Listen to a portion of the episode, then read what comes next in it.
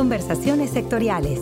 Oportunidades, innovaciones, mejores prácticas, casos de éxito e información relevante para mejorar el desarrollo del sector en la voz de sus protagonistas. En la víspera de completar ya casi un año desde el surgimiento de la pandemia y más de ocho meses de confinamiento y semiconfinamiento para tratar de controlar el contagio, no hay sector productivo que no se haya visto afectado por el impacto del COVID. Podemos con todo limitar la satisfacción de múltiples necesidades, pero dejar de comer no, no es una de ellas. Con pandemia o sin pandemia, apuntalar la visión y operación de los sistemas alimentarios es una prioridad mundial y como cada año, el Consejo Nacional Agropecuario, esta importante organización mexicana de empresarios y productores relacionados con la producción y el mercado de productos y servicios en el sector alimentario, encabeza, organiza y enfoca la visión estratégica del sector alimentario y sus participantes hacia la búsqueda de soluciones integrales en el sector prioritario a través del Foro Global Agroalimentario. Esta iniciativa que este año, de manera virtual, se llevará a cabo en línea con un alcance mundial de participantes destacadísimos para poner su conocimiento al servicio del desarrollo de los sistemas alimentarios. Y en ese sentido es un honor para mí y para el podcast de FIRA compartir con ustedes esta semana esta plática con el ingeniero Bosco de la Vega Valladolid, presidente del Consejo Nacional Agropecuario y un verdadero ícono en el impulso de la agenda alimentaria del país. Ingeniero de la Vega, bienvenido al podcast de FIRA. Eh, muy honrado por la presencia, agradecer a los fideicomisos en Relación para la Agricultura pida la oportunidad y gracias a ti, Cecilia, por, por todo este apoyo para el sector agroalimentario. Híjole, ingeniero, pues tanto tema diverso que abordar contigo, pero antes de entrarle de lleno a la agenda del Foro Global Agroalimentario, compártenos tu visión. ¿Cómo le están haciendo los productores y empresarios de México para que los alimentos no dejen de producirse ni de llegar a los hogares? Y por otra parte, ¿cómo le han hecho los mexicanos que se quedaron sin trabajo para sobrevivir a la pobreza alimentaria? Pues mira, Cecilia, tuvimos la visión junto con SADER de sumar en equipo y antes de que se declarara la pandemia, nos reunimos, nuestro secretario de Agricultura, eh, nos reunimos también con Canacar, la Cámara del Transporte, nos reunimos con la Secretaría de Seguridad Pública, con el Ejército, con la Guardia Nacional, con Banco de Alimentos y con el sector productivo en general. ¿Cuál era la idea? Blindar la cadena de suministros de alimentos ante esta gran pandemia que, pues en un principio, como tú bien sabes, estimábamos que pues posiblemente anduviéramos en el orden de 6.000 muertes cuando desgraciadamente pues, ya superamos las 100.000. Entonces, el sector agroalimentario se organizó pues nos afectó la devaluación, la devaluación nos incrementó los costos de los insumos, un promedio de agricultura en México tiene alrededor de un 50-60% de incidencia con el tipo de cambio. También nos dedicamos a transmitir a nuestros socios asociados eh, del sector agroalimentario, donde el CNA representa casi el 80% del PIB agroalimentario, el quédate en casa, el cuida a tus trabajadores, el vuelve más competitivo y productivo, el coordínate muy bien con toda la cadena de valor. Esta parte súper importante de, lo que comentaba de llevar alimentos de, en la iniciativa de Alimentos para México también. ¿Qué, qué estamos viendo también? Que pues realmente lo que ha declarado el Coneval pues nos tiene muy preocupados es esos 10 millones más de mexicanos que pasan a la pobreza. Eh, eso, eso lo estamos atendiendo también. Y con nuestros socios asociados estamos haciendo un gran trabajo en equipo para todo el proceso de producción en campo, logística, el tema comercial. Y pues bueno, celebrar que también tenemos una gran responsabilidad social y aquí te puedo decir que alrededor de 200 de nuestros socios ya llevamos más de 20 mil toneladas repartidos, que equivalen a más de 750 millones de pesos, que hemos beneficiado a más de 15 millones de mexicanos y que lo vamos a seguir haciendo mientras la pandemia y la crisis económica y también el tema de seguridad que estamos padeciendo en el campo. Entonces traemos tres frentes que no veíamos desde 1932 en nuestro país y que socialmente el Consejo Nacional Agropecuario irresponsablemente lo está haciendo. Entonces, muy contentos de poder ayudar y también muy contentos que al día de hoy no ha habido una operación agroalimentaria que haya parado por tema de contaminación, por tema de COVID. Situación que sí hemos visto en Europa, situación que hemos visto en nuestra América entonces, México resiliente, responsable y hombro con hombro con nuestro gobierno trabajando. La crisis económica, que va a ser una caída de alrededor del 10% en este país,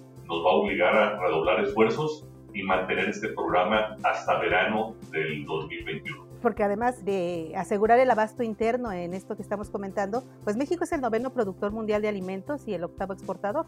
Y de las divisas de la venta de productos alimentarios, pues depende una población enorme del país. Y en la visión 2030 que tiene el CNA del sector alimentario, pues está además no perder competitividad. ¿Cómo integrar a los productores de todos los tamaños cuando los apoyos se focalizan en rescatar y tratar de fortalecer a esos pequeños productores que van a tardar eh, años y no décadas en desarrollarse? Cecilia, es una muy buena pregunta. ¿Qué hay que hacer? Eh, pues nosotros estamos muy preocupados porque en los últimos dos años tuvimos una minusvalía del 40% del presupuesto. Se acabaron los programas de apoyo a la comercialización, concurrencia a los estados, los programas de investigación, el tema de apoyo ganadero entonces, sí estamos teniendo un desmantelamiento. También perdimos a nuestros representantes agrícolas. Eh, celebramos que la semana pasada firmamos ya un acuerdo con nuestro gobierno, con el ICA, para cubrir la representación que perdimos de parte del gobierno y ahora lo va a hacer privadamente el CNA en China para poder continuar con los protocolos. Entonces, sí estamos teniendo recortes muy fuertes, pero necesitamos integrar a pequeños, medianos y grandes. Lo justo sería con las necesidades que cada uno tenga. Por ejemplo, una necesidad básica para estos tres tamaños, para todos los productores de alimentos en el país, es el tema de la sanidad inocuidad y estamos haciendo las gestiones con nuestro secretario Víctor Villalobos, con el ingeniero Alfonso Romo, con el propio presidente de la República, para que el tema de sanidad e inocuidad sea un tema que no se le toque los recursos, es nuestro pasaporte para el extranjero, es nuestra sanidad en el país para que no nos lleguen placas y enfermedades por puertos, por aeropuertos, por, por el aire, pues una mosca, la mosca MED la tenemos detenida en el sur, luego el problema de la mosquita blanca se nos vino del norte. Pues realmente las presiones, las presiones por el cambio climático que estamos teniendo en el campo, se que es un sector vital para integrar esas cadenas de valor. ¿Qué otra cosa estamos haciendo? Y aquí estamos muy orgullosos porque creo que el plan más importante que hay hoy entre la cuarta transformación y el sector privado se llama Maíz para México. Y ese programa lo que pretende es sustituir importaciones. ¿Qué hicimos? Grandes esfuerzos del gobierno federal, el CIMI, que es el Centro de Investigación para Maíz y Trigo, que también lo estamos haciendo con FIRA, también lo estamos haciendo con Financiera Nacional, los empresarios del CNA, los grandes empresarios que son los grandes compradores, los proveedores de agroquímicos, de fertilizantes, los proveedores de tecnología de monitoreo satélite para transferir esa tecnología a los pequeños agricultores. Pero otro, otro tema muy importante, aparte de eso van los seguros también. Y aparte de eso, lo más importante es que les compramos sus cosechas. Entonces, estamos integrando a la cadena de valor a los pequeños, que los pequeños también son proveedores de los medianos y los medianos a su vez de los grandes. Y creo que este programa de Maíz para México, que va muy bien, nuestro gobierno lo quiere replicar también para el tema del fútbol, para el tema del arroz, para el tema del algodón.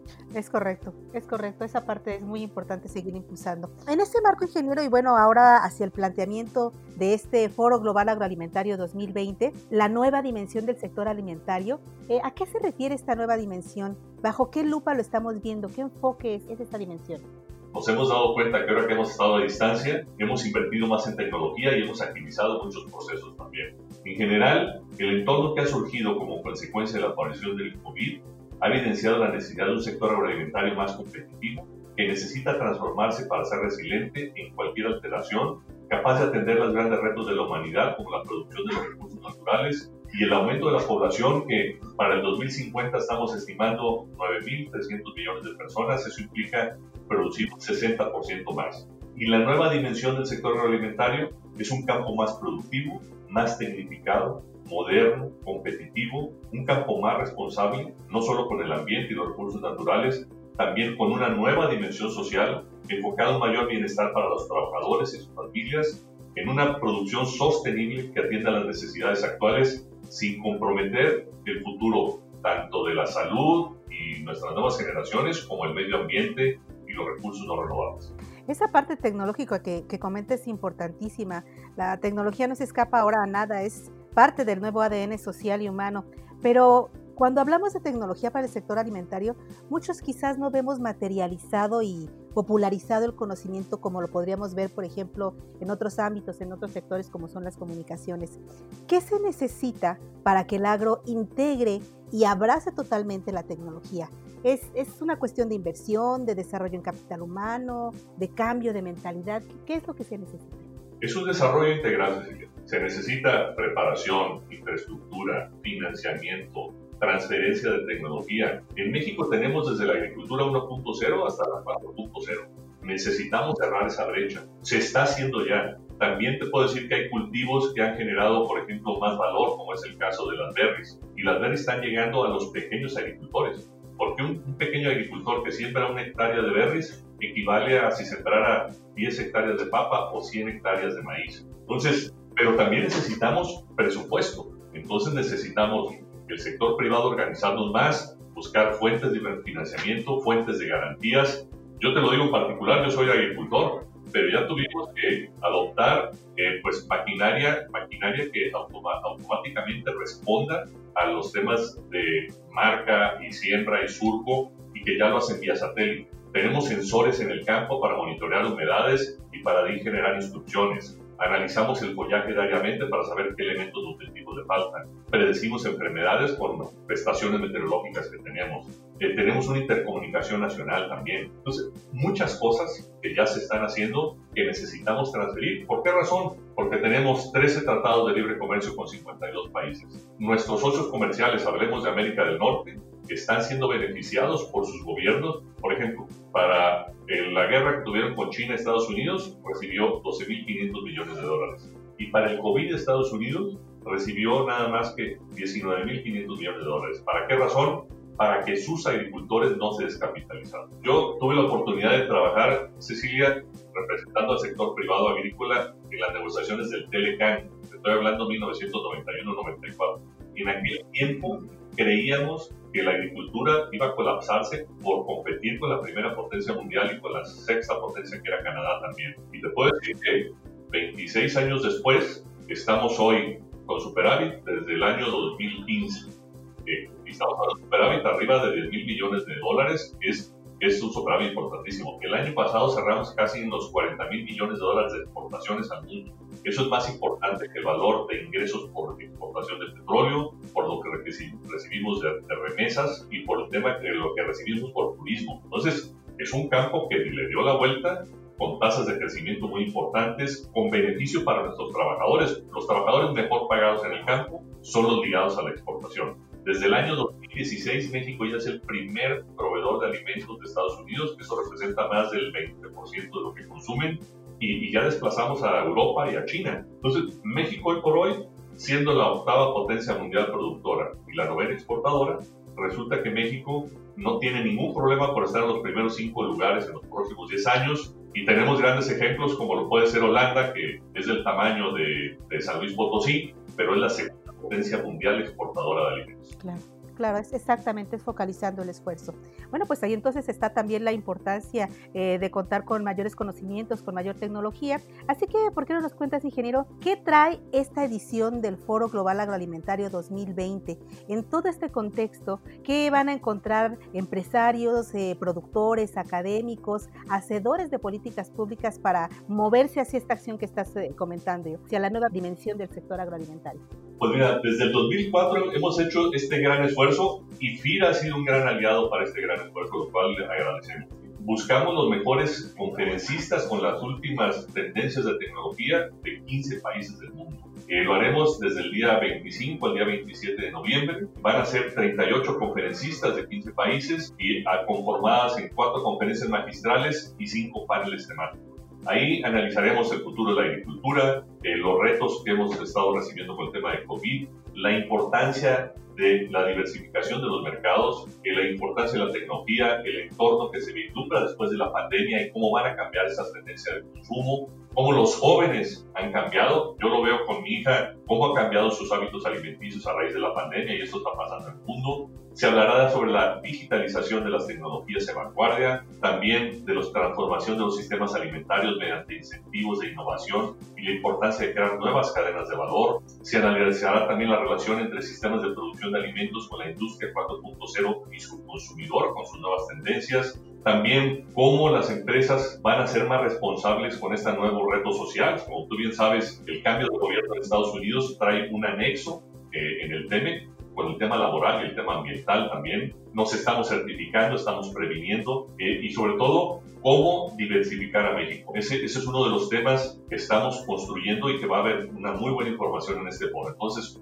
un México que tenga calidad de información, el, evento más importante en América Latina agroalimentario, y pues agradeciéndole a FIRA y a todos los patrocinadores que nos permiten llevar este a este gran evento. Bien, pues agradecemos al ingeniero Bosco de la Vega Valladolid, presidente del Consejo Nacional Agropecuario, su disposición y su tiempo para compartir algunos de los detalles del Foro Global Agroalimentario 2020, cuyas conferencias buscaremos compartir también en el sitio de FIDA en Internet, así como la liga de acceso al evento y a las conferencias que sea posible compartir para que ustedes puedan conocer también más acerca del Foro Global Agroalimentario 2020. Bosco de la Vega, muchísimas gracias por esta interesante entrevista para el podcast de FIRA. Eh, gracias a ti, Cecilia Arista, y, y, serías un excelente conferencista del foro. ¿eh? La verdad, tu conocimiento del sector agroalimentario es profundo y pues bueno, qué bueno estar cerca de ti y poder hacer equipo contigo. Sus comentarios y sugerencias a la cuenta de correo enlace arroba fira.gov.mx y carista arroba fira.gov.mx. Se despide de ustedes Cecilia Arista y en la producción Axel Escutia, deseando para todos y todas un excelente inicio de semana. Hasta la próxima conversación. Este podcast es una producción de la Subdirección de Promoción de Productos y Servicios de FIRA.